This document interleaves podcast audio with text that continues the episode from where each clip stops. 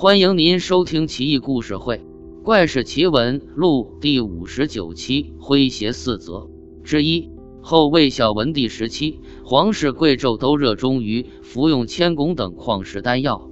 据他们自己称，服用以后身体发热。当然，一般百姓是不可能有如此财力服用这等东西的。也有些人并不富贵，服用食药，却说自己是富贵身子金命一条。当时很多人就很反感这一类家伙。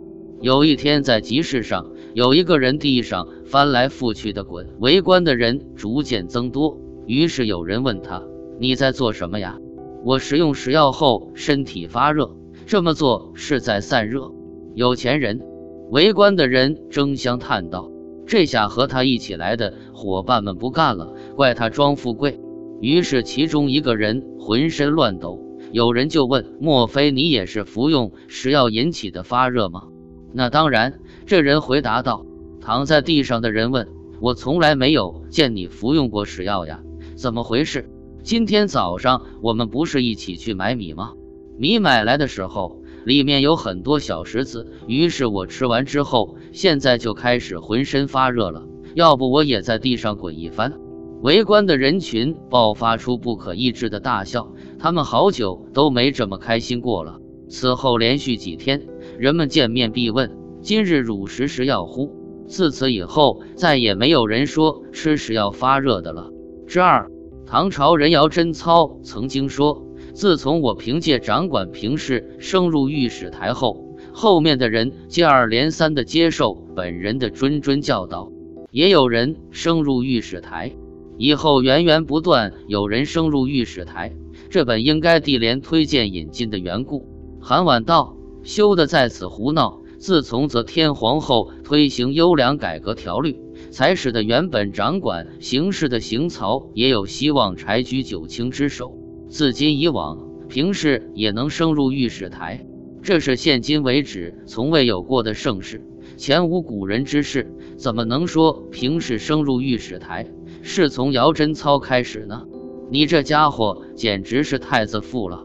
后来韩婉又戏谑地对姚贞操道：“在京都所属县人县尉之人有六条出路，当然升任御史台是最好的出路，因此被称为佛道；升为平氏次之，所以被称为仙道；升任京尉一般般，普通之极，因此被称为人道；而升任京都府城，那就还好说了。”被称为苦海道，升任县令也不做太多评价，因而被称为畜生道。升任判司，我只能道一声可惜，他被称为恶鬼道。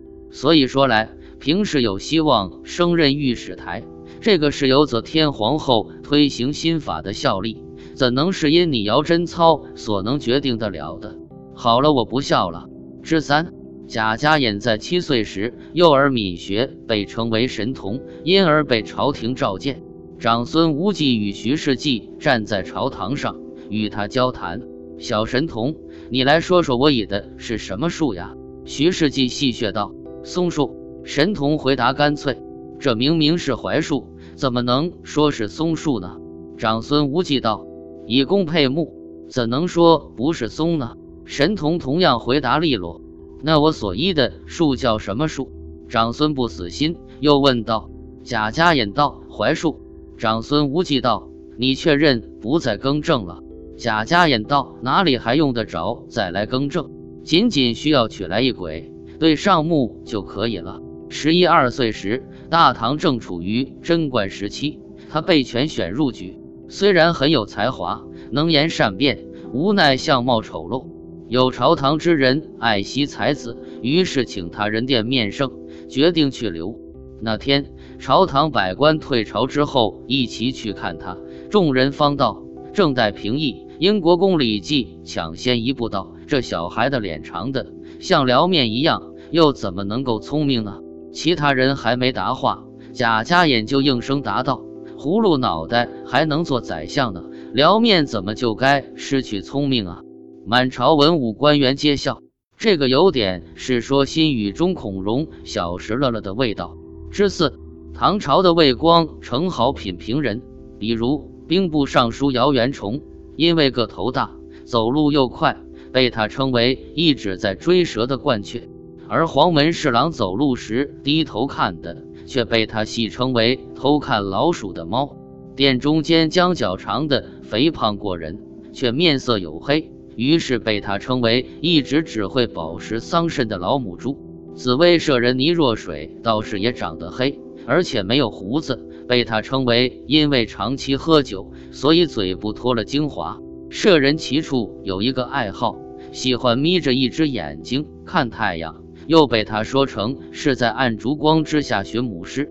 舍人吕岩寺和瑶一样是个大个子，但是他头发稀拉拉的，没有几根，于是被魏称为倭国派来的使者。又把舍人正面看作是喝醉了的高丽人，又称十一蔡福为小州县的假医博士，不懂装懂，充老江湖。另外还有个殿中侍御史，因为个子矮小，长得又丑又黑，于是被称为浓烟熏黑了的地术。又称御史张孝松为小村子里求仙弄鬼的方向。舍人杨申寺是个热傲子上的猢狲。说补阙元辉是个王爷门下的落魄弹琴士，说员外郎魏田是个神神叨叨的祈雨的婆罗门教徒，李全交不过是个平给事，至于黄门侍郎李广，不过是个喝饱水的大虾，因为他如此乱评一人，搞得朝廷上上下下都讨厌他，因此他被从左拾遗的官位一直贬，最后被贬到新州新兴县。做了一个县尉，不知道他在那里会不会把县衙的人评一个够。